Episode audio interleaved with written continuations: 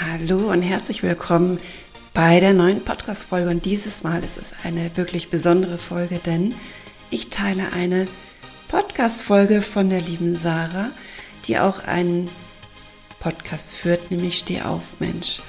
Und sie interviewt mich zum Thema Depressionen und es ist richtig, richtig spannend. Deswegen freue ich mich jetzt, dass ich diese Folge mit dir teilen darf und hör jetzt super gerne rein. Und wenn du Bock drauf hast, lass mir doch gerne ein Feedback da oder eine Bewertung des Podcasts. So haben auch andere Menschen noch die Möglichkeit, noch mehr Aufmerksamkeit auf meinen Podcast zu bekommen. Und deswegen herzlichen Dank schon mal vorab, wenn du diese Bewertung da lässt. Und jetzt viel Spaß beim Reinhören. Hallo, liebe Christiane. Herzlich willkommen beim Steh auf Mensch Podcast.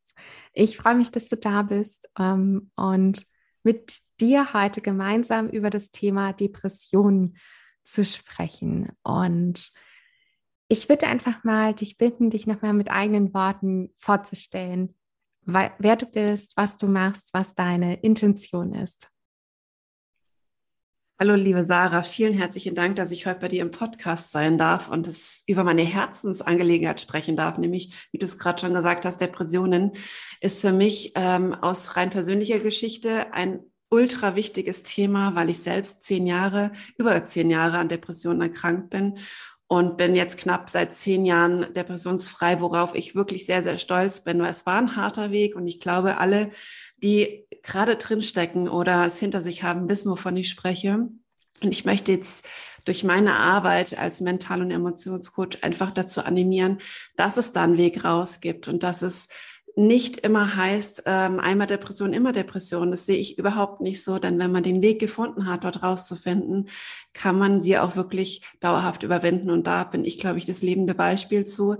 Und trotz der ganzen Herausforderungen, die ich auch in meinem Alltag habe, als Mutter, als Coach, als Ehefrau, als äh, Mensch auf dieser Welt, glaube ich, kann ich sagen, dass ich auch mit diesen Alltagssituationen ganz, ganz gut umgehen kann, ähm, trotz meiner Vorgeschichte, weil ich einfach von innen heraus gestärkt bin. Ich habe nicht im Außen angefangen, mein Leben zu verändern, sondern im Innen.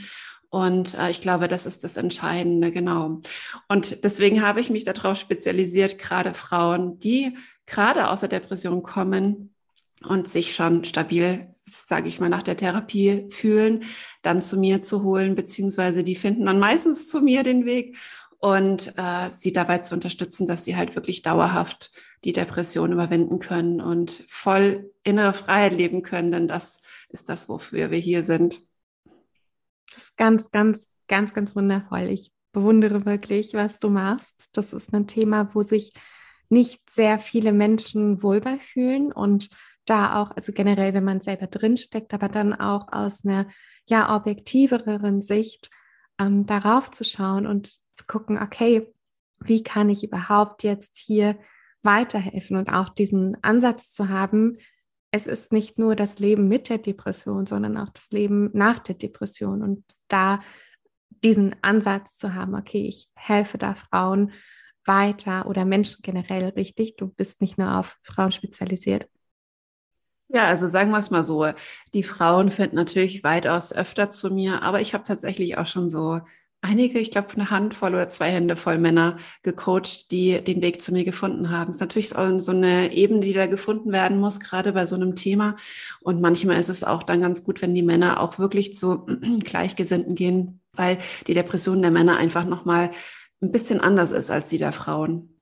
Ah, das ist super spannend. Vielleicht Magst du da mal drauf einsteigen, wie du selbst Depression definierst und wo der Unterschied zwischen Mann und Frau liegt? Das ähm, habe ich so noch gar nicht gehört, dass es da noch Unterschiede gibt. Deswegen würde mich es auch brennend interessieren. Also ich fange mal ganz klassisch an. Wenn man sich mal den ICD-10 anschaut, der gerade noch so heißt, wo es ganz klassifiziert wird, was die Symptome einer Depression sind, die bald ICD 11 heißt, ist es so, dass die ganzen Symptome eher auf Frauen ähm, ausgelegt sind als auf Männer. Deswegen rutschen viele Männer da einfach durch. Und auch die Ärzte ähm, tun da nicht so ganz den, das Augenmerk drauflegen. Bei, ähm, bei Männern, die sind wesentlich aggressiver. Es ist ähm, nicht so wie bei uns, dass wir dann so traurig werden und uns zurückziehen, sondern die Männer werden dann eher offensiv, werden aggressiv, ähm, versuchen immer noch mehr zu pushen, weil ich sage jetzt mal, ich glaube, das ist so rein evolutionär, evolutionär bedingt, dass die Männer ja immer irgendwo stark sein müssen, dass sie auf die Jagd gehen müssen und das wollen die natürlich nicht ablegen und der innere Kampf entsteht dadurch, dass sie halt dann wirklich auch in den Kampf mit sich selber gehen und dann halt eben auch diese Frustration sich in Aggression verwandelt. Und da wird dann eher so von, ja, aggressiven Phasen berichtet und das finde ich fatal. Das wird im ICD-10 überhaupt nicht berücksichtigt und deswegen fallen ganz viele Männer da raus und es wird die Depression gar nicht diagnostiziert. Ja, jetzt ist die Frage wieder: Brauche ich unbedingt eine, eine Diagnose für eine Depression? Ich weiß es nicht. Manche sagen, es beruhigt etwas ähm, zu wissen, dass man eine Depression hat, dass man weiß, okay, ich bin jetzt nicht irgendwie falsch oder ich äh, bin irgendwie total crazy, sondern ich habe eine Depression. Also wir brauchen ja immer irgendwo so eine Zugehörigkeit. Es ist ja immer die Frage, ob wir die Diagnose brauchen. Viele fühlen sich dann einfach zugehörig, wenn sie wissen, was sie haben. Und ähm, aber das ist auch wiederum so ein bisschen das Fatale, weil wir uns dann oft auf dieser, auf dieser Diagnose ausruhen und ähm, einfach mal denken, okay, ich habe jetzt Depression, da ist es vollkommen in Ordnung, dass ich mich jetzt mal gehen lasse und es ist vollkommen in Ordnung, dass ich jetzt traurig bin. Ist alles fein, ist alles gut für einen gewissen Zeitraum, finde ich. Und dann ist schon auch wieder mal Aufstehen angesagt und nach Lösungen zu suchen. Also da muss ich sowieso ganz klar sagen, wer mich kennt und wer auch ähm, sich von mir coachen lässt, bei mir gibt's da kein äh, Gestreichel, sondern es ist wirklich immer eine Lösung zu finden. Es bringt uns nichts, uns im Dreck zu suhlen, und immer darauf zu schauen, okay, was habe ich jetzt, sondern es ist der einzig wahre Weg, ist zu schauen, was ist die Lösung, wie komme ich da wieder raus. Und deswegen ist Diagnose auf der einen Seite ganz hilfreich, weil wir erstmal wissen, okay, wo ist der Ansatzpunkt, wo kann ich ansetzen, kann da vielleicht auch ein bisschen forschen, wie kam es überhaupt dazu, um dann zu schauen, okay, was brauche ich denn jetzt? Was brauche ich, um da rauszukommen? Und ähm, mich so zu fühlen, wie ich es gerne haben würde. Und das ist so die Aufgabe, die ich eigentlich als sehr, sehr wichtig empfinde, die, ähm, ja, die letztendlich rausführt. Hm. Diese, ähm, ja, einfach auch dieses Feuer wieder zu haben, okay, ich mache jetzt weiter und ähm, ich gebe mich nicht auf und da auch dann nicht den Kopf sozusagen in den Sand zu stecken, sondern auch wirklich zu sagen, okay, wo kann ich meinen Fokus jetzt hinlegen? Und zwar nicht auf meine Grübelsuppe sozusagen, sondern okay, ähm, ich schaue nach vorne und gucke, was kann ich tun, um wieder auf die Beine zu kommen. Das ist ein richtig, richtig guter Ansatz. Und da fällt mir auch gerade direkt noch eine Frage zu ein.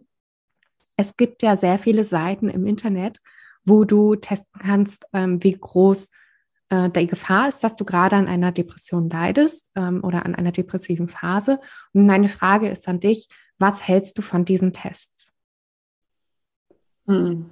Naja, also letztendlich kursieren ja viele Tests, Persönlichkeitstests im Internet, äh, so wie auch wenn du Symptome eingibst, kommt eine ganze Latte. Und ich muss ganz ehrlich sagen, ich bin froh, dass ich noch auf dieser Welt bin, weil ich glaube, ich wäre sonst nach den mhm. Symptomen an allen Krankheiten schon erkrankt, die es irgendwie gibt. Deswegen finde ich immer sehr oder bin immer sehr, sehr vorsichtig, was so Tests angeht. Ich habe so Tests auch tatsächlich. Allerdings nicht auf Depressionen, sondern ob ich schon innere Freiheit lebe. Also meine Tests sind eher ausgerichtet, ähm, ob ich das schon lebe, was ich dann möchte. Ja, also nicht auf das Negative, sondern auf das Positive. Und letztlich ist das auch, glaube ich, nur zielführend. Also Depressionstests sind ein Ansatzpunkt und ich hoffe auch, dass welche, die du jetzt ansprichst, klinisch getestete sind, weil es gibt ja auch wirklich klinisch getestete und es gibt welche, die einfach willkürlich äh, erstellt wurden. Mhm. Da würde ich dann, wenn, wenn ein Zuhörer jetzt so einen Test machen möchte, wirklich vorher schauen, was für eine Basis bietet dieser Test. Und ähm, auch dann reinzugehen mit der Intention, was erwarte ich mir von diesem Test? Hm. Will ich jetzt wirklich ähm, wissen, dass ich wirklich Depressionen habe oder will ich jetzt einfach eine Lösung finden? Und ich finde, das ist ein total unter, also es ist total unterschiedlich, mit welcher Energie du da reingehst. Weil das eine, ich weiß, es wird nicht gern gehört und auch, ich werde jetzt auch sicher einige triggern, wenn ich das jetzt sage, aber gehst du in eine Opferhaltung rein oder in eine Gewinnerhaltung? Und wenn du die Opferhaltung einnimmst, dann ist es halt einfach so, dass du immer das finden wirst, was nicht passt. Und immer das finden wirst, was es dir nicht möglich macht, die, das Ziel zu erreichen. Und die Frage ist halt, willst du weiterhin den Opfermodus äh, haben oder möchtest du halt einfach da raus? Und das finde ich total wichtig. Und deswegen, also nochmal, um die Frage zu beantworten, ich finde solche Tests, die negativ behaftet sind, um herauszufinden, ob ich Depressionen habe oder Burnout oder wie es alles heißt, mit Vorsicht zu betrachten. Hm. Ja, dem kann ich dir auch nur zustimmen tatsächlich, weil ähm, es gibt unzählige Tests und ich habe auch schon sehr schlechte Tests gemacht. Ja, es ist nicht hilfreich, äh, wenn dann rauskommt, okay, eigentlich ist man gerade hochgradig in einer depressiven Phase und man selbst fühlt es aber nicht so. Und das ist, glaube ich, immer wieder so eine Sache, wo man äh, auch immer wieder selbst reflektieren darf und gucken kann, okay, ja, dieser Test hat bestimmte Triggerpunkte und die matchen auch an bestimmten Punkten mit mir. Und deswegen habe ich vielleicht ja geklickt, aber was ist denn eigentlich das andere? Und deswegen finde ich deinen Ansatz mit deinen Tests so schön, dass du guckst, okay, wo möchte ich eigentlich hin? Also bin ich, bin ich im Gewinnermodus? Möchte ich nach vorne gehen? Lebe ich meine innere Freiheit oder fühle ich mich immer noch in diesem Gefängnis? Weil ich glaube, in unserer heutigen Welt und gerade auch mit den Umständen, die wir aktuell haben, gibt es, glaube ich, sehr, sehr viele Menschen, die sich wie gefangen fühlen in diesem inneren Käfig. Und die sich ausgelaugt fühlen. Und wenn sie dann so einen Test machen, der sich genau auf diese Marker konzentriert, ist logisch oder die hm, Konsequenz daraus, dass man ein, okay, so trifft es bei mir zu, klickt, statt, nee, trifft nicht bei mir zu, viel, viel höher. Und dann kommt vielleicht ein Ergebnis raus, womit man erstens vielleicht gar nicht gerechnet hat und zweitens, was einen gegebenenfalls noch mehr in diese Opferhaltung zurückbringt. Also nichts gegen die ganzen Stiftungen, die depressiven Menschen helfen und so weiter. Ich finde das super. Aber äh, ich glaube, dass es sehr auch mit Vorsicht zu genießen ist. Und wenn man das Gefühl hat, es ist wirklich schlimm und der Druck ist wirklich sehr, sehr hoch, dass man sich auch ja, therapeutische Hilfe sucht, ärztliche Hilfe und ähm, dann schaut, okay, wie, wie geht es dann eigentlich weiter? Und meine Frage, die sich direkt da auch anschließt, ist, wie leitest du diesen, diesen Übergang ein? Also wie, weil also viele Menschen sind mit Sicherheit auch in therapeutischer Behandlung, wenn sie depressiv sind. Und dein Ansatz, wenn ich jetzt richtig verstanden habe, ist diesen Übergang zu meistern und für die Zeit danach, richtig? Richtig. Also es ist ja so, dass ich keine Ärztin bin und auch keine Psychotherapeutin. Ich habe mich ganz klar dagegen entschieden, weil ich einfach auf einer anderen Ebene helfen, helfen will. Und ich sehe halt immer noch diese klassischen Therapien und die habe ich auch selber alle durchlaufen und habe, ähm, so schlimm es auch jetzt sich anhört, aber es ist meine Erfahrung, keinen Gewinn dadurch gehabt. Also ich habe eigentlich zwei Jahre meines Lebens ähm, äh, verkackt, möchte ich jetzt mal fast sagen, weil ich eigentlich, wie man es so klassisch auch vor Augen hat, auf der Couch saß und mein Leben mit der diskutiert habe oder mit der erzählt habe. Sie hat noch nicht mal irgendwas dazu gesagt, sondern ich habe eigentlich nur immer aus meinem Alltag erzählen dürfen aus meiner Kindheit erzählen dürfen. Aber so Lösungsansätze zu finden, das gab es gar nicht. Und da habe ich dann relativ schnell ähm, auch abgebrochen. Also ich glaube nach eineinhalb Jahren. Manchmal gehen Therapien ja auch viel, viel länger. Und äh, weil ich gemerkt habe, es bringt mir überhaupt nichts. Ich saß auf dieser Couch und wusste eigentlich gar nicht mehr, was ich der Frau erzählen soll. Da kann ich irgendwie auch zu meiner besten Freundin oder zu meinem Mann setzen und der das erzählen. Und ähm, deswegen habe ich den Sinn dahinter nicht mehr ganz verstanden, weil halt leider Gottes immer noch mit diesen klassischen Therapien drangegangen wird, die mit Sicherheit sehr hilfreich waren. Aber ich glaube tatsächlich, dass wir uns mittlerweile in einer anderen Zeit befinden mhm. und diese klassischen Gesprächstherapien nicht mehr so zielführend sind. Und vor allen Dingen, man sieht es ja auch, weil du gerade vorhin angesprochen hast, äh, sollte man sich in Therapie begeben. Ja, Weißt du, wie viele Anschriften ich jetzt kurz vor Weihnachten hatte, wo wirklich Leute verzweifelt waren, weil sie Monate auf ihren Therapieplatz warten müssen, geschweige denn überhaupt nicht wissen, wann sie überhaupt einen bekommen. Und da sind wir schon beim Punkt. Warum ist das so? Weil die Therapien einfach viel zu lange dauern. Die mhm. dauern viel zu lange und sind viel zu, in meinen Augen, in meiner Erfahrung, in der Welt, wo ich Feedback bekommen habe, einfach nicht effektiv genug. So, das heißt, die Leute haben jetzt, gehen wir mal von ein bis zwei Jahren Therapie hinter sich und stehen oft an dem gleichen Punkt, wie als sie begonnen haben. Vielleicht sind sie nicht mehr suizidgefährdet, vielleicht haben sie nicht mehr ganz so dunkle Gedanken, aber sie wissen nicht, wie das Leben weitergeht. Und ich meine, hallo, wir leben in einer schnelllebigen Welt. Und ich verstehe es nicht. Da gibt es einige Themen, die ich nicht verstehe, sei es Schule, sei es äh, die ganze Krankenpharmaindustrie, verstehe ich nicht, warum oder Krankenkassen, warum so viel Geld ausgegeben wird für Themen, wo wir wissen, dass die einfach nicht mehr effektiv genug sind. Und es gibt mittlerweile, ähm, wenn wir jetzt gerade auf das Thema kommen, Gehirnwellenmessung, ja. Mhm. Das ist, das weiß, das weiß die Pharmaindustrie, das wissen die Ärzte, das wissen die Neurologen, die dafür zuständig sind. Aber warum wird es nicht angewandt?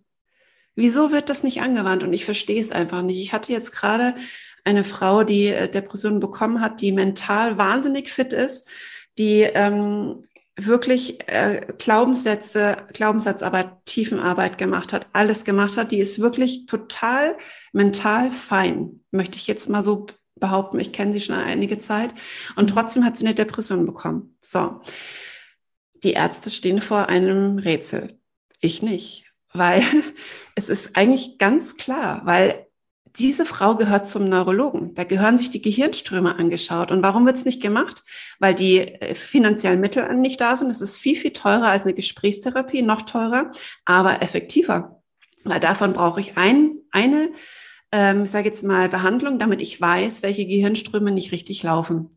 So kann ich schon mal abkürzen das Ganze, weil dann kann ich rangehen und kann wirklich die Gehirnströme, die nicht richtig fließen, wieder in Balance bringen.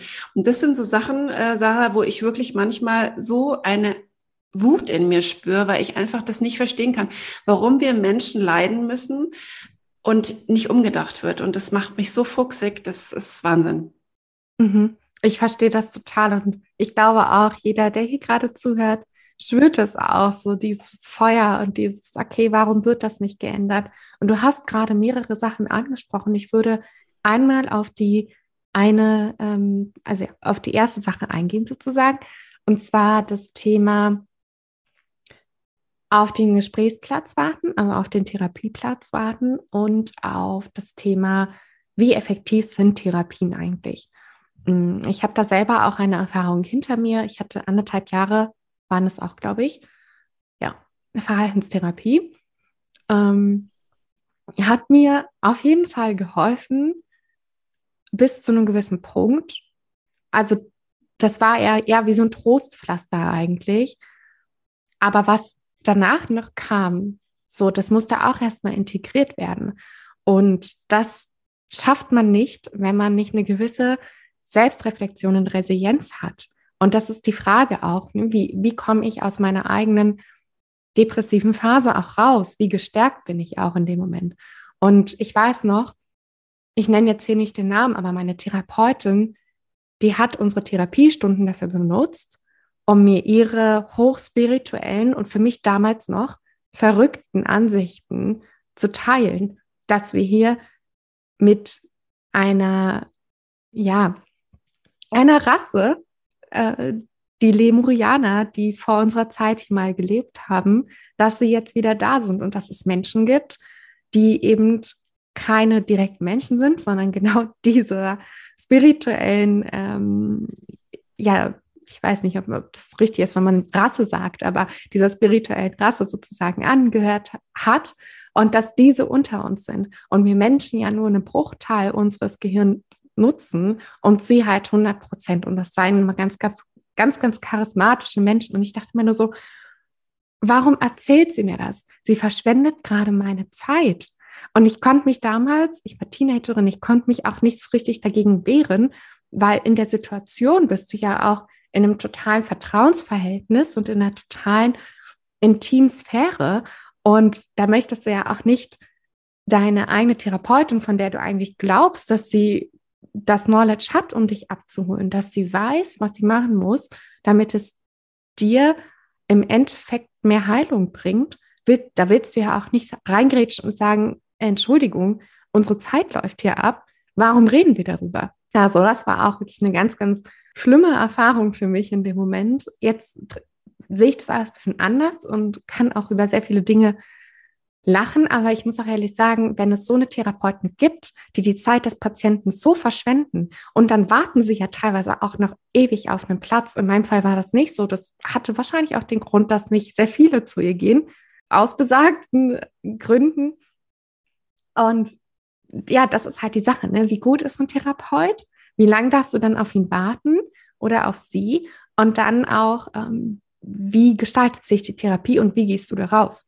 Und wie resilient ist man dann auch selbst nach so einer Therapiesitzung? Also ich verstehe deine Wut und dein Ärgernis total darüber. Und dann hattest du noch etwas angesprochen zu dem Thema Gehirnwellen. Und ich würde da gerne ja ein bisschen mit dir einsteigen, weil ich das Thema so interessant finde. Du würdest also eine Patientin lieber eher zum oder deine Klientin lieber zur Neurologin schicken, anstatt äh, zu einem Therapeuten. Und die Frage ist, wie balancierst du das aus mit den Gehirnwellen? Das finde ich total spannend, falls du da ein bisschen näher einsteigen möchtest. Da steige ich total gerne ein. Also ich würde das eine und das andere nicht ausschließen, wenn ich jetzt erstmal nicht weiß, was letztendlich die Ursache ist. Also ich glaube schon, dass die mentale Ebene oder emotionale Ebene ähm, total wichtig ist, die zu betrachten, weil die wenigsten sind so weit, dass sie mit ihren Schattenthemen ähm, relativ, ich sage jetzt mal, weit sind. Ja, also Schattenthemen, wem es vielleicht nichts sagt, sind einfach Themen, die, äh, ja, wie es der Name schon sagt, im Schatten liegen und die wir uns nicht anschauen wollen, die vielleicht auch im Leben schon stattgefunden haben. Es gibt aber auch wirklich Schattenthemen, die ähm, genetisch weitergegeben wurden. Und ähm, das ist nämlich genau die Schwierigkeit oft, genau diese Themen dann irgendwie zu finden, weil wenn wir sie selber nicht erlebt haben, wie sollen wir sie dann auf dem Schirm haben? Und ähm, deswegen arbeite ich eigentlich total gerne auf dieser Ebene. Und trotzdem merke ich manchmal, wenn ich äh, an einen Punkt komme, wo die Klientin äh, nicht, na, ich sage jetzt mal nach den zwei, drei Sitzungen eine extremste Verbesserung hat, dann werde ich immer hellhörig und äh, gucke mir die Gehirnfrequenzen an, beziehungsweise ich schicke sie dann meistens zum Neurologen, was aber eben auch nicht so leicht ist, weil du kriegst beim Neurologen ja auch nicht eben mal so schnell einen Termin. Und dann habe ich ähm, mit einem Institut zusammen, beziehungsweise ich habe von einem Institut ähm, einen Test zur Verfügung gestellt bekommen, den man dafür nutzen kann, durch gewisse Fragen herauszufinden, welche Gehirnströme nicht wirklich gerade so aktiv sind, wie sie sein sollten. Und davon spreche ich jetzt, wer es vielleicht schon gehört hat, von Alpha-Wellen, Theta-Wellen, Beta-Wellen, SMR-Wellen speziell jetzt. Es gibt natürlich viel, viel mehr Wellen, die unser Gehirn produziert, über den Tag verteilt. Das sind alles wirklich ähm, rein belassene Wellen, die der Körper beziehungsweise das Gehirn von alleine steuert in der Regel. Und die brauchen wir alle, um so zu funktionieren, wie wir funktionieren. Das heißt, wenn wir morgens aufwachen, bist du eigentlich noch im Täterzustand, weil du einfach noch in so einem gewissen, ich sage jetzt mal, du wachst langsam auf und kommst langsam zu dir. Das ist so dieser gewisse Täterzustand. Beim Einschlafen wiederum ist es das Alpha, die Alpha-Wellen, wo du wirklich merkst, du kommst jetzt runter und äh, wirst entspannter. Und die Beta-Wellen, die sind auch nochmal unterteilt in High, Low und Middle. Und ich sage jetzt mal, die High-Beta-Wellen, das sind oft die, die dann unter Burnout leiden, weil die können einfach nicht abschalten. Die können, die sind immer in diesem gewissen Laufrad, wie man das auch so gern so nennt. Mhm. Und die Gedanken kommen und die lassen einen gar nicht mehr in Ruhe und man kann sie auch nicht mehr abschalten.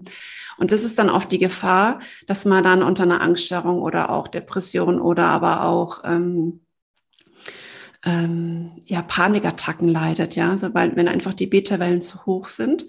Und es ist einfach so eingenordet. Und da kann man durch diese Fragen ganz, ganz leicht schon herausfinden, wo ist denn die Tendenz hin? Natürlich ersetzt dieser Test keinen neurologischen Befund. Das ist ganz klar. Aber es ist ein Indiz, so.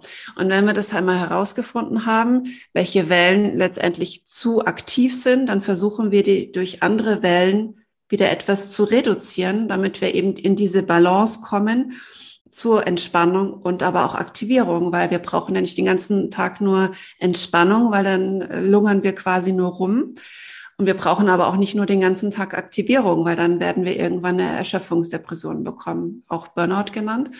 Und da eben die Balance herauszufinden, finde ich als mega, mega spannend und sehr, sehr wichtig. Und deswegen schaue ich mir genau bei den äh, Klienten oder beziehungsweise Kunden an, wenn die Schattenarbeit nicht so greift, ob dann tatsächlich Gehirnfrequenzen nicht so funktionieren, wie sie funktionieren sollen und geht dann mit speziellen Wellen drauf nach dem Test. Wow, sehr, sehr schön. Danke dir. Das äh, mit der Balance, das finde ich auch so spannend. Da kam direkt die nächste Frage in meinen Kopf. und zwar zu dem Thema, du hattest ja gesagt, okay, wir brauchen Aktivierung, aber wir brauchen auch Entspannung. Ne? Diese Balance zwischen auch Parasympathikus und Sympathikus-Aktivierung, also Stichwort Nervensystem. Wer schafft es, unsere Adren unseren Adrenalinpegel zu regeln und wer schafft es wirklich auch in die Entspannung zu gehen und Serotonin und so weiter auszuschütten? Das machen die zwei ja, Spieler ja sozusagen in unserem Nervensystem. Und meine Frage an dich ist jetzt die, unser Alltag sieht ja so aus, dass wir eigentlich physisch gesehen gar keine Aktivierung haben, sondern meistens, ja, also gerade Homeoffice, man steht auf, geht vielleicht in die Küche, macht sich in, in seinen, ja, teilweise noch Täterwellen vielleicht einen Kaffee oder Frühstück und so weiter. Und dann geht man vielleicht noch nicht mehr, mehr raus, sondern durch Homeoffice setzt man sich sofort an den PC und ist eigentlich physisch gesehen in einem Ruhemodus. Was er aber im Inneren abspielt, ist ja trotzdem Stress und Aktivierung. Und meine Frage ist, wie, wie deutest du das, wenn du sagst, okay, wir müssen da in diese Balance kommen, wir brauchen aber eigentlich beides und ähm, wie würdest du das beschreiben oder was ist deine Meinung dazu, wenn wir unseren ja, Alltag als städtische Menschen angucken, die jetzt auch nur zu Homeoffice teilweise sehr stark verpflichtet sind oder das auch wollen, ja. Also es ist total spannend, deine Frage jetzt, weil wir denken immer, wenn wir stupide Arbeit nachgehen, also wie du es jetzt gerade beschrieben hast, du stehst auf, machst in Titerwellen, ist dann nicht mehr Titerwellen, sondern tatsächlich dann schon High, äh, High Alpha dann schon. Ah, okay. Genau, also sobald du was tust und in Aktion trittst, sei es du stehst schon auf, du, du machst Schritte, kommst du schon automatisch in eine andere Welle rein. Also mhm. Theta ist wirklich so noch im Bett liegend und Augen geschlossen. Mhm. Genau. Alpha kannst du auch schon erreichen, wenn die Augen offen sind, aber Theta gelingt den meisten, sage ich jetzt mal nur, wenn die Augen geschlossen sind. Und ähm, so sind, jetzt sind wir auch schon beim Thema, weil sobald du aktiv wirst und das ist jetzt einfach aktiv aus dem Bett aussteigst und du gehst und du siehst was, also die ganzen Sinne werden äh, angeregt, dann bist du schon automatisch im Low-Better-Bereich oder im SMR-Bereich. Und ähm, das sehen wir nicht, weil wir denken, okay, es ist, wenn wir jetzt gerade mal bei den Depressionen sind, bei diesen depressiven Stimmungen, dann ist es ja so, dass du meistens das Gefühl hast, oh, es ist alles so trist und es ist alles so grau und es ist alles so einheitlich und es ist, macht alles keinen Spaß und das ganze Leben ist irgendwie so wie so ein Fahrwasser. So, spür, so fühlst du dich ja dann in dem Moment. Und du siehst eigentlich, du fokussierst dich auf das Negative. Du siehst dann aber gar nicht mehr, was du letztendlich doch den ganzen Tag alles schon schaffst.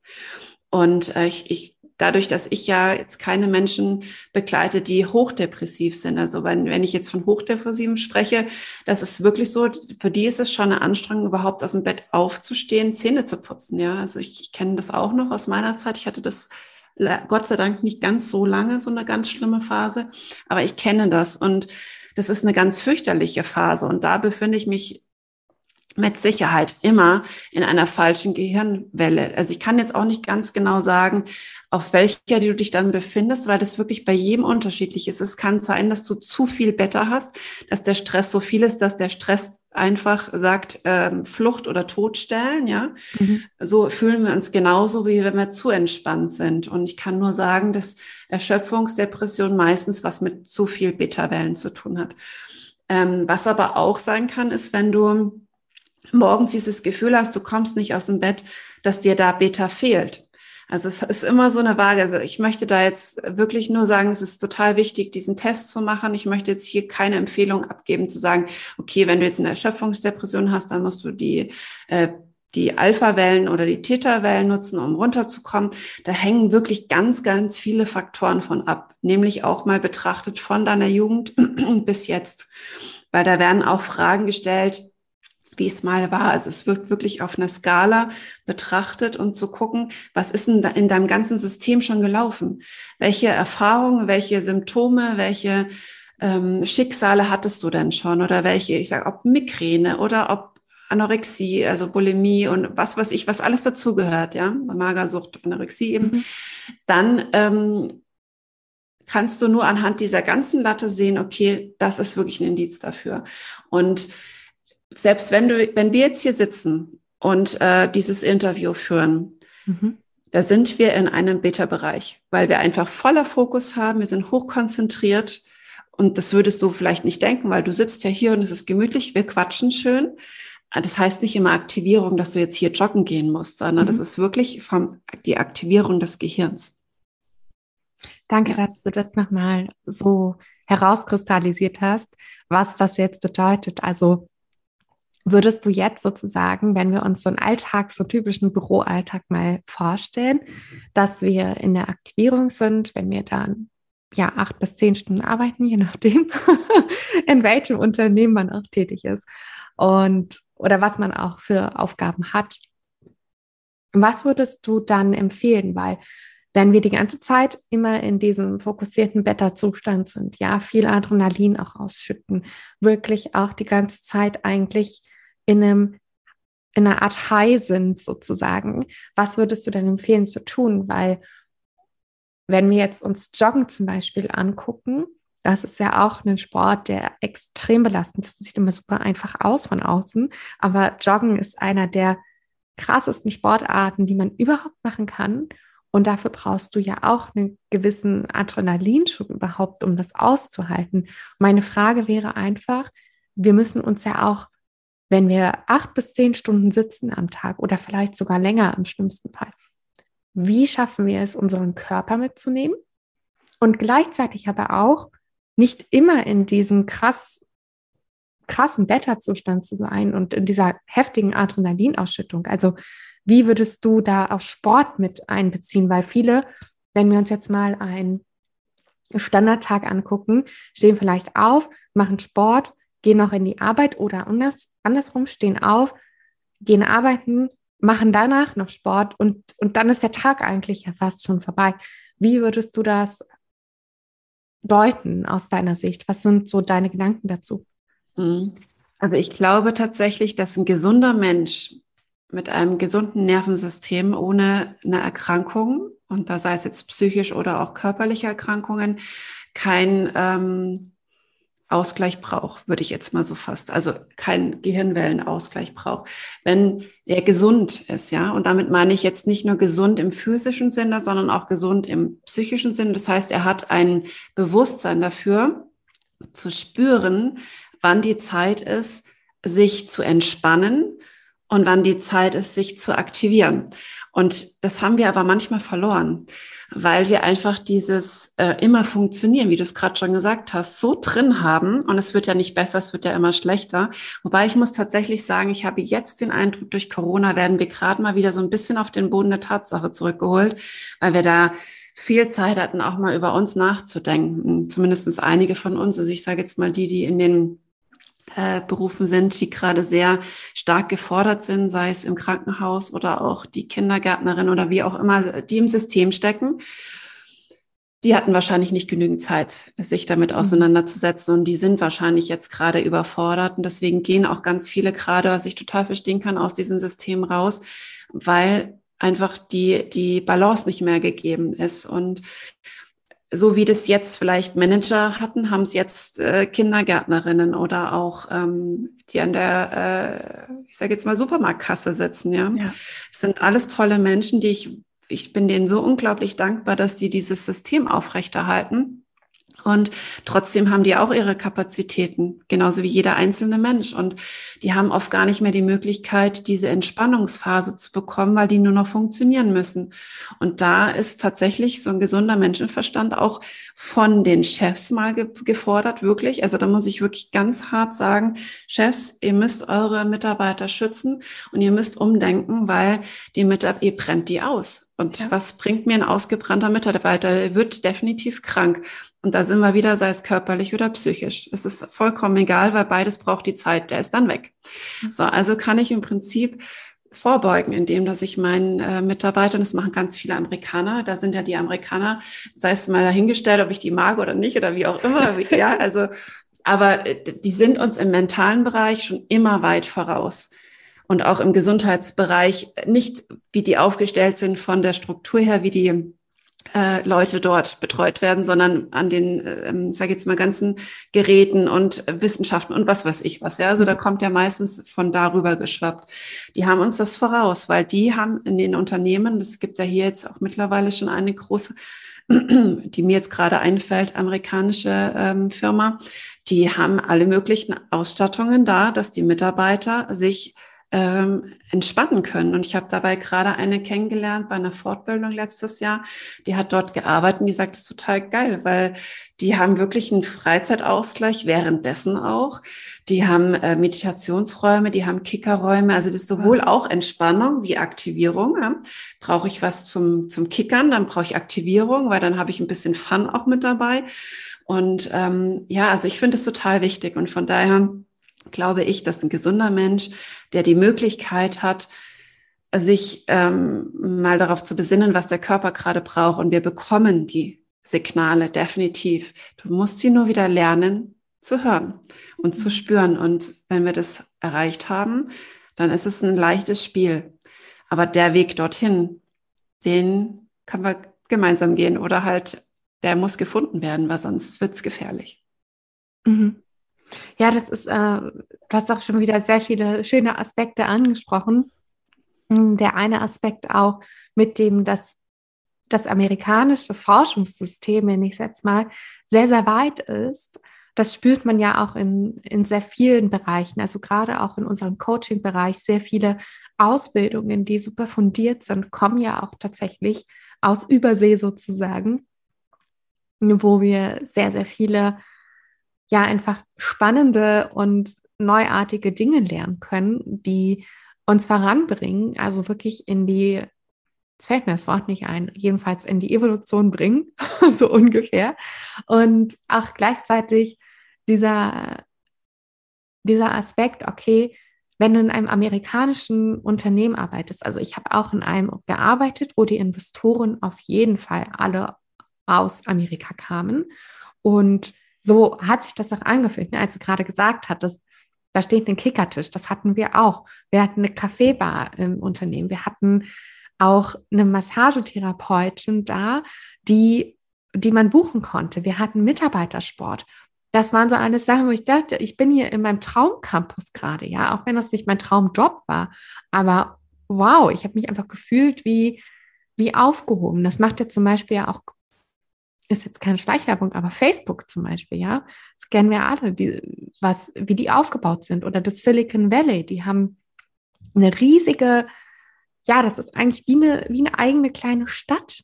Oder auch, wenn man sich Olympia anschaut, die Olympischen Spiele, da spielen ja sehr, sehr viele Nationen rein. Und du hast ein eigens kreiertes Dorf dort vor Ort, wo die Sportler nicht immer nur permanent in dieser Aktivierung sein müssen. Bei Olympia ist, glaube ich, eine der größten Drucksituationen für einen Hochleistungssportler, sondern du hast auch Entspannung dabei. Ja, das zeigen uns ja auch alle Sportarten. Und ich verstehe genauso wie du nicht, warum wir in unseren Gesundheits- und Sozialsektoren nicht auf diese Idee kommen, da auch einen Gegenpol zu bieten, weil soziale und medizinische, gesundheitliche Arbeit, das ist so anstrengend und du brauchst einen Gegenpol in dem Moment, dass du zur Ruhe kommst. Und viele, und das finde ich auch sehr, sehr schlimm eigentlich bei uns, also hat sich gebessert über die Jahre, aber wem ist das denn bekannt? Ja, also mit spezifisch jetzt erstmal mit dem Gehirnwellen, das ist, ist ja schon sehr, sehr spezifisch und das ist eine Sache, die nicht jeder weiß. Oder auch Meditation, das kommt jetzt langsam erst. Ja, die Krankenkassen zum Beispiel, die bieten das an oder die haben auch ihre eigenen ja, Programme sozusagen, wo du dich reinbuchen kannst, wo es dann mal Meditationen gibt. Aber man klärt die Leute einfach unzureichend auf, finde ich. Und das, obwohl das Wissen da ist. Und das regt mich auch massiv auf. Ja.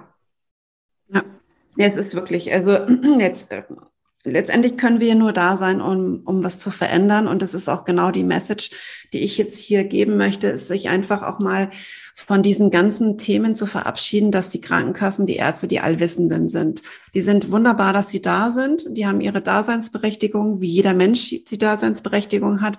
Und trotzdem ist es total wichtig, sich auf, ja, auch auf andere Dinge einzulassen. Und so war auch mein Weg damals ich habe dann überlegt, okay, die, die, Therapie hat mir jetzt nicht wirklich was gebracht.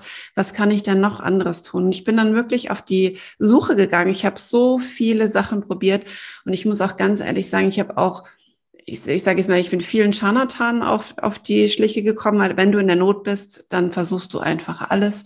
Und aber heute sehe ich es nicht mehr so, weil, denn weil alles, was ich erfahren habe, alles, was ich probiert habe, hat mich auf eine gewisse Art und Weise weitergebracht. Ich habe einfach ein unglaubliches Wissen dafür, was wirklich bei Depressionen helfen kann. Und es gibt ja die unterschiedlichsten Depressionen. Bei mir war es jetzt genetisch veranlagt in drei Generationen weit. Und das ist auch nochmal eine ganz andere Geschichte, wie wenn ich weiß, okay, es hat was aus, ein Schicksal. Gut, bei mir war es ein Schicksal, das es ausgelöst hat, aber die Grunddepression ähm, war schon da, die hat gelodert. Und bei manchen kommt ja die Depression durch einen Trauerfall oder was auch immer. Und das muss man sich halt dann auch individuell mal betrachten und dann rangehen. Und da habe ich wirklich so ein Wissen mittlerweile gesammelt. Und gerade diese Gehirnwellen, wie du sagst, das, ich habe selber dann mal rein Interesse halber geschaut. Ich hatte ja diese Fortbildung genau zu diesem Thema und bin da sehr, sehr tief eingestiegen, weil mich die Wellen ja schon seit 2018 ungefähr, die sind mir 2018 über den Weg gelaufen mit einem bestimmten Grund äh, dass ich wahrscheinlich einfach dranbleibe, um, um nochmal zu gucken, okay, was sind, was sind das denn für Wellen? Ja, was machen die denn? Das ist, kommt aus Amerika, keiner hat was gewusst. Ich habe das im Internet, gab es darüber nichts. Also es gab, jetzt ploppen immer mehr Anbieter hoch, die das anbieten, was ich toll finde.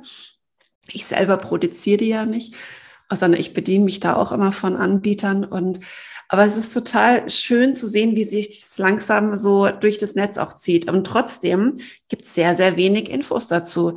Also selbst nach meiner Ausbildung äh, zu den Gehirnwellen habe ich geguckt, okay, kriege ich vielleicht noch mal, weil ich bin immer so gern so ein Sauger. Ich sauge immer gerne die ganzen Informationen auf und gucke dann, was ich daraus ne nehmen möchte oder weitergeben möchte. Und ich habe wirklich fast nichts finden können. Also du kriegst keine fundierte ähm, Information im Netz.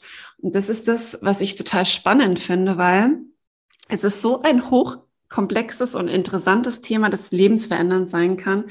Und warum wird da so wenig drüber gesprochen? Und ähm, als wir dann in Dubai waren, habe ich mich dort nochmal eingeloggt und habe da geschaut, was gibt's denn da? Und auch selbst die sind schon mega weit. Also da kriegst du mhm. viel, viel mehr Informationen im Netz als hier in Deutschland. Ja, da frage ich mich immer, ist es gewollt, dass es so ist? Oder was, oder ist es, wird es nicht so angenommen, weil es einfach noch so unwissend ist? Ich weiß es nicht. Letztendlich ist es für mich immer ein Zeichen dafür, dass ich es in die Welt hinaustragen möchte und einfach Menschen die Möglichkeit geben möchte, reinzuspüren, ist es was für sie? Können sie damit ihr Leben verändern? Ich kann keinem die hundertprozentige Gewissheit geben, dass Gehirnwellen jetzt dein Leben verändern werden. Also ich denke, es sind immer Bausteine, Genauso wie bei Lego, mit einem Stein komme ich auch nicht weit, sondern ich muss immer schauen, was brauche ich, um dieses Konstrukt erschaffen zu können, das ich gerne haben möchte. Und ein Baustein ist dafür zu wenig. Deswegen, ja, also ich finde es einfach sehr, sehr spannend. Das, äh, da gehe ich total mit, weil ich glaube, dass es auch für den eigenen Heilungsweg immer mehrere Bausteine bedarf. Aber es ist schön, wenn man gleich wirklich die effektiven Bausteine nimmt. Ja, die, die Marmorsteine statt irgendwie bröselige Kiesel zusammen versucht zu, zu matschen und dann am Ende, ja, sinkt dann trotzdem wieder ab. Also ich glaube, dass es auch immer eine, eine verschiedenen Strukturen einfach bedarf, um sich wieder zu fangen, um dieses innere Gefängnis auch aufzumachen und zu sagen, okay, ich bin ein freier Mensch. Ich darf hier alles in diesem Leben machen und ich darf hier alles in diesem Leben genießen und ich bin Fülle pur und die Fülle des Lebens steht mir auch zu. Und das glaube ich auch was, was bei Depressionen ja auch oft verloren geht. Dieses, okay, ich habe kein Recht hier zu sein. Ja, dieses, ich, ich bin anders, ich gehöre nicht hierher. Ich glaube, das sind, ist, ist vielmals auch diese Angst vor der Ablehnung, die ganz ganz stark damit reinschwingt und auch dieses, ähm, ja, diese Opferhaltung, wie du schon gesagt hast, die dann natürlich dadurch auch verstärkt wird und diese innere Einigelung dann sehr verstärkt. Ja. Genau. Ähm, also ich hatte das auch immer, ich hatte immer, weil du gesagt hast, mir gehört nicht dazu, ich hatte das auch immer das Gefühl und vor allen Dingen war immer ein Spruch in mir drin, der war so verankert, der war wie in Lehm gegossen. Ich schaffe das hier nicht, ich schaffe das hier nicht. Das ist mir alles zu viel, ich schaffe das nicht. Mhm. Und das war, ich habe mir das richtig eingetrichtert und ich habe es auch nicht geschafft. Bis ja. ich diesen Satz einfach mal, also einfach mal hört sich jetzt äh, zu leicht an, aber aus meinem Leben gebannt habe, ja, ich schaffe das nicht, gibt's für mich nicht mehr. Mhm. Und das war ein totaler Gamechanger, total. Und da gibt's bei, bei anderen wahrscheinlich wieder andere Sätze, ja. Aber es sind immer wieder die, die dich unbewusst und un, ich sage jetzt mal, im, so unsichtbar immer wieder wie so ein Band zurückziehen. Ja? Du, du denkst dir, du hast einen Schritt geschafft und du kommst da raus und dann kommt wieder dieses Band und Bang. Kannst dir ja mhm. vorstellen, wie so ein Gummi, der immer wieder zurückschnallst. Mhm. Und wenn du das nicht gelöst hast, egal in welche Richtung, ob es mental ist oder körperlich, was auch immer, dann wird dich das immer wieder und immer wieder an den Punkt bringen, bis du es gelöst hast.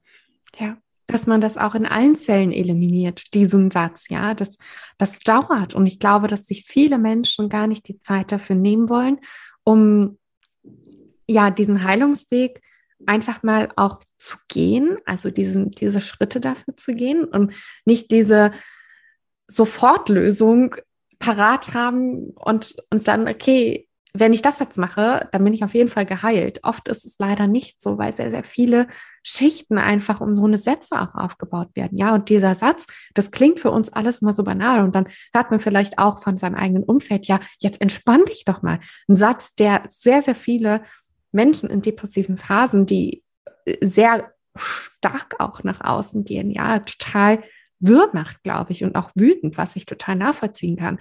Oder aber auch dieses, wenn, wenn man in einer depressiven Phase ist, die sich eher so auswirkt, dass man nicht mehr hochkommen kann, dann zu sagen, okay, ja, jetzt mach doch mal, jetzt. Stell dich nicht so an. Mhm. Genau, ja, dieses stell dich nicht so an. Furchtbarer Satz ist das Schlimmste, was man, glaube ich, sagen kann für eine betroffene Person, die an Depressionen leidet.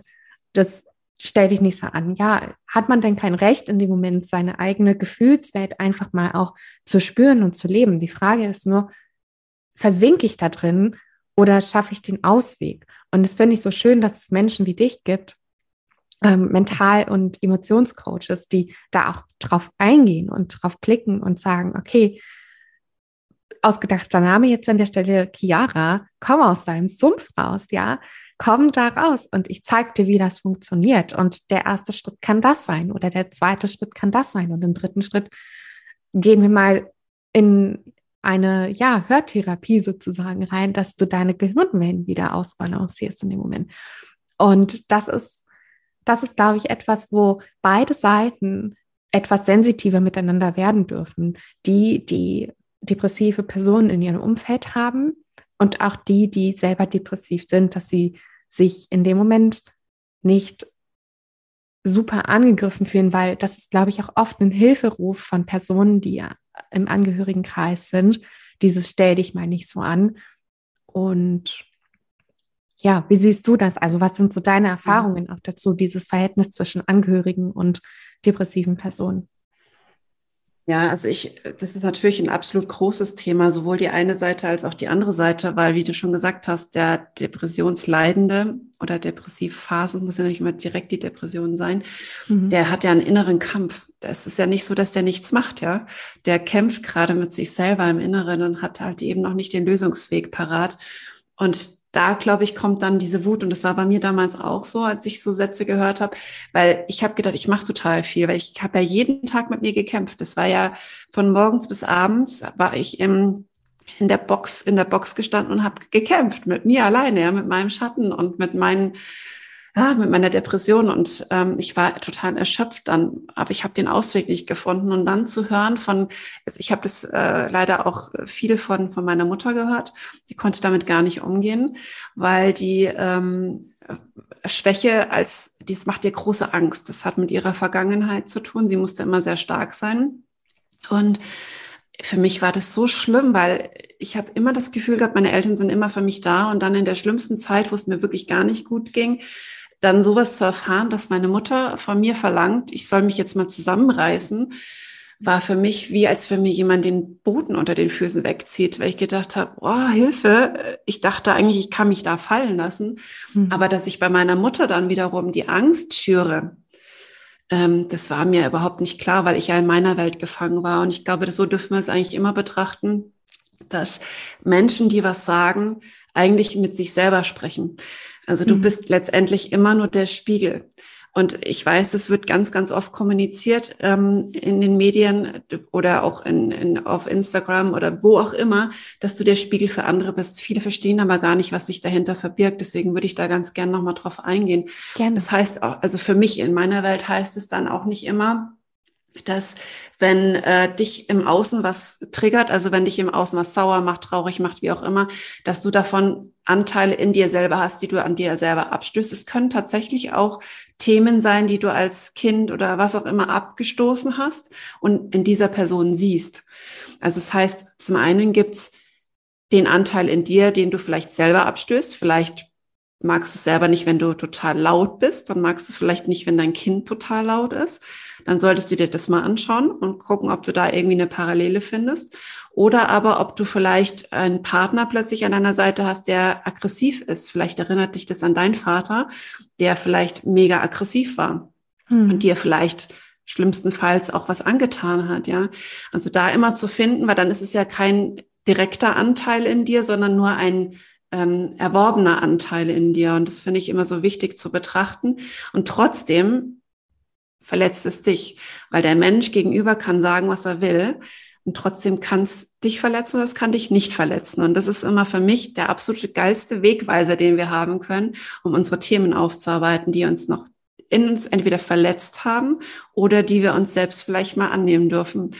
Und ähm, deswegen, also das finde ich total wichtig und wie gesagt auch immer auf dem Schirm zu haben, wenn einer zu dir sagt, stell dich mal nicht so an oder jetzt raff dich mal auf, der spricht eigentlich mit sich selber. Da kannst du ja Gegenfragen dann stellen. Das, das bedeutet natürlich eine gewisse Stärke, die du dann an den Tag bringen darfst.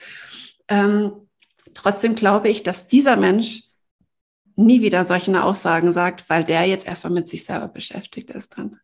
Ja, ja, voll. Das ist, das ist auch so, in dem Moment auch diese Empathie zu haben, denjenigen da auch abzuhören und zu sagen, guck mal, vielleicht ist es in dem Moment eher eine Sache, die du mit dir ausmachen musst und nicht mit, mit mir. Also diese Projektion einfach, die man in dem Moment ja auch ist, dann zu sagen, nee, stopp, das ist deine Projektion gerade. Ich habe hier mein, mein Thema. Ich, ich weiß, dass es nicht einfach ist mit mir, aber vielleicht schau doch mal einfach bei dir gerade rein was macht das überhaupt mit dir? Und auch so diese Konstellation, glaube ich, ist auch sehr, sehr schwierig, wenn man jetzt ein, ein Pärchen nimmt, ja, wo vielleicht die, der Vater gerade depressiv ist und die Mutter nicht, aber sie kennt was von ihren, von ihren Eltern, wo vielleicht ihr Vater depressiv ist und nicht so für sie da war, wie sie es vielleicht wollte und sie die Liebe nicht so erfahren hat und auch wie du ja sagtest, Depression äußert sich bei Männern ja oft auch anders in Aggression, in Wut und sie das eben mitbekommen hat und dann sieht sie das vielleicht bei ihrem Partner durch sehr impulsive Handlungen, die noch nicht mal gegen sie gerichtet sein müssen im Moment, aber in dem Moment einfach diese Angst wieder hochholen von früher, dieses ich werde nicht geliebt, ich ich bin allein und sie projiziert das dann und dann kommt es halt zu einem Knall. Ne? Ähm, nicht, dass sie eben Angst haben muss. Sie wehrt sich dann in dem Moment, weil sie ja kein kleines Kind mehr ist. Aber einfach dann die, diesen Konflikt oder das Konfliktpotenzial, was da drin ist, das kann man abmildern und gucken, okay, wie schaffen wir uns jetzt hier auf eine Welle zu bringen und unsere inneren Kinder in dem Moment auch abzuholen. Ja. Ja, voll. Das ist schön zusammengefasst nochmal. Danke. Ähm, Genau, ich wollte dich nochmal darauf ansprechen, wegen, wie kann man mit dir zusammenarbeiten? Ich glaube, das interessiert hier auch einige Hörerinnen und Hörer gerade nach unserem ja doch sehr intensiven Talk schon. Und ich, ich habe so ein bisschen das Gefühl, das wird nicht das letzte Mal sein, dass wir zusammengesessen haben, weil das Thema Depression wirklich eine Sache ist, die auch diese Angst verlieren muss, ja, und diesen, diese Scham dahinter und oder verlieren darf, ja, und darüber auch geredet werden darf und dass Therapie oder dass man, wenn man sich coachen lässt, dass das nichts Schlimmes ist, sondern dass es etwas ist, was einem auf seinem Heilungsweg begleitet. Genau, und deswegen meine Frage, ob du noch einmal deine Vision vielleicht in zwei, drei Sätzen zusammenpacken könntest, wie man mit dir zusammenarbeiten kann. Und ich weiß ja auch, dass es demnächst eine wunderbare Möglichkeit gibt, mit dir zu arbeiten am 19.01. Und vielleicht magst du darüber auch einmal sprechen. Ja, super gerne. Du hast es gerade schon angesprochen. Am 19.01. startet erstmalig tatsächlich die, ähm, der Workshop Energie auf Knopfdruck. Und das heißt jetzt einfach so, weil du Energie auf allen Ebenen bekommst, nämlich auf der Gehirnwelle und auch im Körper zu spüren natürlich. Und Energie ist jetzt aber auch nicht nur so zu betrachten, dass du dann voll äh, topfit bist, sondern einfach Energie zu haben, in der Balance zu sein. Und ähm, da wird, wie ich es vorhin auch schon gesagt habe, anhand von ganz, ganz vielen Fragen herausgefunden, welche Gehirnwellen gerade überaktiv sind und welche gerade nicht aktiv sind und welche du brauchst, um wieder in diese superschöne Balance zu kommen, um ja diese innere Freiheit immer mehr und mehr leben zu können. Und das mache ich, wie gesagt, am 19.01. erstmalig um 20 Uhr live. Und ich freue mich da schon unglaublich drauf, weil es ist einfach, wie ich es vorhin schon gesagt habe, ein totaler Game Changer, einfach mal zu wissen, was kann ich selbst für mich tun. Also mein Credo ist immer, und das finde ich total wichtig, zu wissen ist, ich möchte mich als Coach auch überflüssig machen. Also ich bin immer nur ein gewisser Wegbegleiter und Türöffner. Also ich ähm, begleite meine Kunden total gerne einen gewissen Weg oder auf einen gewissen Weg. Und dann möchte ich sie aber auch wirklich guten Gewissens weiterschicken mit den ganzen Methoden, die ich ihnen zur Verfügung gestellt habe, weil das alles Methoden sind, die sie selber im Alltag anwenden können. Weil was bringt es mir, wenn ich immer und immer und immer und immer wieder zu einem Therapeuten oder auch Coach gehen muss? Erstens mal geht es wahnsinnig aufs Geld, ist mir vollkommen klar. Und es ist auch nerv, nervig, weil du immer wieder auf die Hilfe eines anderen angewiesen bist. So, das heißt, du setzt dir immer wieder die Intention, ich schaffe es nicht allein, ich brauche immer jemand anderen. Und deswegen ist mein Credo, mein Ansatz der, dass ich mich überflüssig mache. Und deswegen habe ich wirklich eine ganze Palette an Methoden erstellt und habe sogar teilweise auch ähm, eigene Methoden zusammen verschmelzen lassen zu einer, die so effektiv ist, wirklich Schatten aufzuarbeiten. Und das ist dann ein Mindset Clearing Workshop. Da geht es wirklich um die Schattenthemen, dass du im Alltag einen Code hast, den du anwendest, dass wirklich die, das Unterbewusstsein weiß, okay, jetzt ist hier ein Stopp angesagt, ich brauche jetzt ein neues Programm, das aufgespielt wird und dann kann ich da weitergehen. Und das ist im Prinzip der Weg, wo man mit mir zusammenarbeiten kann. Also ich biete Online-Workshops an, die zum einen auf die Selbstlerner oder auf der Selbstlernerbasis ähm, erstellt wurden, weil ich durchaus weiß, in gewissen Phasen möchte man nicht ständig in Gruppen äh, oder auch nicht ständig einen Coach an der Seite haben. Und wir dürfen auch ein Stück weit lernen, uns selbst irgendwie ähm, ja in die Selbstverantwortung zu kommen und auch unser Leben irgendwo selbst zu rocken. Ja, genau. Ja. Deswegen ist es mir total wichtig. So, so schön. Also wenn jetzt man nicht live wenn man jetzt nicht dabei live dabei sein kann. Ja, genau. wenn man jetzt nicht live dabei sein kann, kann man die Aufzeichnung auch erwerben. Ja, also es wird aufgezeichnet und du kannst dir im Replay angucken und selber nochmal üben oder auch noch ein zweites, drittes, viertes Mal anschauen. Natürlich. Also mhm. ich habe es so ähm, aufgezogen im Prinzip, dass ich einmal das Live mache, weil ich glaube, es sind doch viele dabei, die ähm, live Fragen stellen wollen. Ähm, und da stelle ich mich gern zur Verfügung. Ich glaube einfach, dass es dann nochmal sehr effektiv für den Einzelnen sein kann, wenn die Frage, die im Kopf herrscht, einfach mal ausgesprochen wird und ich eine Antwort bekomme. Ähm, was aber nicht ausschließt, dass es natürlich da mit der Aufzeichnung auch noch gefragt werden kann. Also ich bin, mhm. wer mich kennt, meine ganzen Kunden wissen das, ich bin immer super gerne für jegliche Fragen da und beantworte die auch wirklich super gerne. Deswegen die Aufzeichnung wird es geben. Was ich noch dazu gemacht habe, ich habe wirklich einen Workshop, eine Workshop-Plattform, wo dann auch wirklich alles nochmal im detaillierten Bereich in Modulen unterteilt, nachgeschlagen beziehungsweise nachgehört und angeschaut werden kann. Voll gut, sehr, sehr schön. Und eins zu eins Zusammenarbeit ähm, bietest du auch an, richtig? Neben Workshops? Genau, das, Das, das biete ich auch an, wobei ich da momentan so ausgebucht bin, dass ich relativ wenig Plätze habe. Ähm, wenn da Bedarf besteht, dann einfach mal anschreiben. Da muss ich gucken, ob ich da noch irgendwo ein Plätzchen finde. Ansonsten glaube ich, dass auch vor allen Dingen der Einstieg ganz, ganz wunderbar ist mit einem der Workshops, um auch erstmal rauszufinden, ähm, ja, wie ich so ticke, weil ich glaube, das ist auch nochmal eine Variante zu gucken, kann ich mit diesen Menschen zusammenarbeiten, weil gerade in unserem Bereich ist es total wichtig, dass die Empathie da ist und ich glaube, das kommt in meinen Workshops schon immer ganz gut rüber, wenn man sich die Videos oder Audios anhört, ob man sich auch auf die Stimme einlassen kann. Gut, das haben wir jetzt in dem Fall hier schon. Wenn uns jetzt hier einer eine Stunde zugehört hat, dann hoffe ich, dass die Stimme doch einigermaßen gepasst hat. Weil ich wiederum kann mir nicht jede Stimme anhören. Das, ich, das ja. ist dann wie ein innerer Widerstand. Das geht dann einfach nicht. Und deswegen finde ich das total wichtig. Also bei eins zu eins gerne persönlich anschreiben über die Plattform Instagram oder Facebook bin ich jetzt nicht so aktiv, aber Instagram auf jeden Fall. Mhm. Genau, könntest du vielleicht unseren Hörerinnen und Hörern noch einmal sagen, wo man dich finden kann? Die Links kommen natürlich alle in die Beschreibung dieser Podcast-Folge, die Show mhm, Sehr gerne. Ich hoffe, ich kriege das jetzt alles so zusammen. Mhm. Instagram-Name ist Christiane unterstrich Gefühls mit ue. Manufaktur, also wirklich bisschen kompliziert. Sarah, ich werde dir da sehr dankbar, wenn du den Link einfach unten reinpackst, dass man einfach nur noch draufklicken muss. Und ansonsten über meine Webseite www.gefühlsmanufaktur.de und statt des Ü wieder das UE.